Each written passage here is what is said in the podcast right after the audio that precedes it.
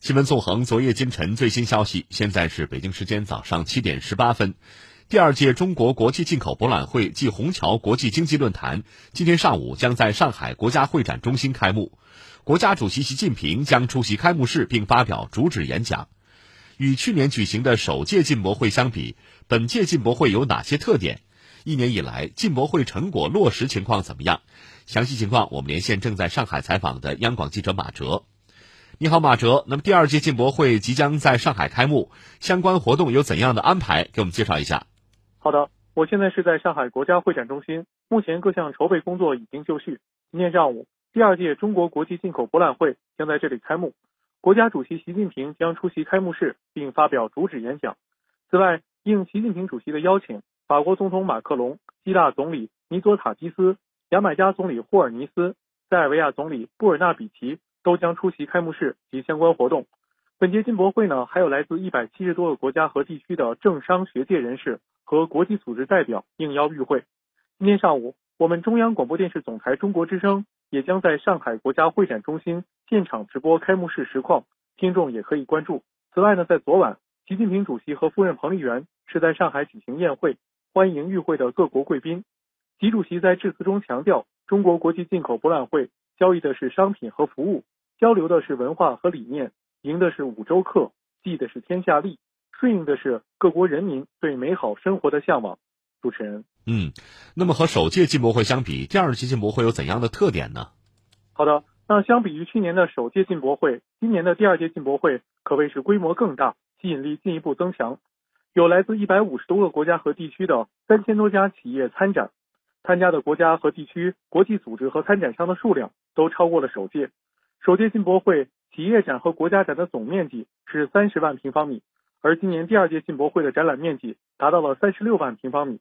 那么，三十六万平方米是一个什么样的概念呢？它大致相当于八百六十个标准篮球场的大小。用进博会组委会办公室主任、商务部副部长王炳南的话说：“第二届进博会两次扩大展览面积，但仍然是一展难求。同时，参展的质量也更高，我们可以听一下王炳南的录音。企业展从二七万平方米增加到三十三万平方米，两次扩大展览面积，仍然一展难求。世界五百强和行业龙头企业参展数量已经超过了首届，隐形的冠军企业等优势的中小企业也将亮相，更多的新产品、新技术、新服务将在。进博会全球首发，中国首展，国内外采购商和专业观众有望要超过五十万人。嗯，马哲再给我们介绍一下一年以来进博会成果的落实情况如何？是这样，习近平主席呢是在去年首届进博会的主旨演讲中表示，中国将进一步扩大开放，并提出了激发进口潜力、持续放宽市场准入等五项具体举措。一年来，这五项重大开放措施。已经落地生根，并且变成了行之有效的政策和措施。比如说，旨在加强投资促进和保护的外商投资法表决通过，实施在即；外商准入制度再度放宽，负面清单变少了，鼓励目录变长了。六个新设立的自贸试验区落地，创新举措密集推出，一大批内资外资企业加速集聚。可以说，我国制度性开放的脚步更加扎实有力。而从更具体的签约成果来看，首届进博会的签约额是五百七十八点三亿美元。进博会组委会办公室副主任、商务部部长助理任洪斌透露，经过一年来企业间的沟通和交流，目前大部分交易团完成的合同率超过百分之九十，成效显著。一年来，越来越多的优质展品变成了商品，陆续进入我国国内市场。我们也可以听一下任洪斌的介绍。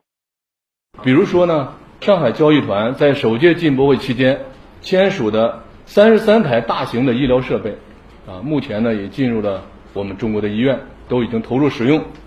同时呢，最小的心脏起搏器、金牛座的龙门洗啊，都已经进入中国市场。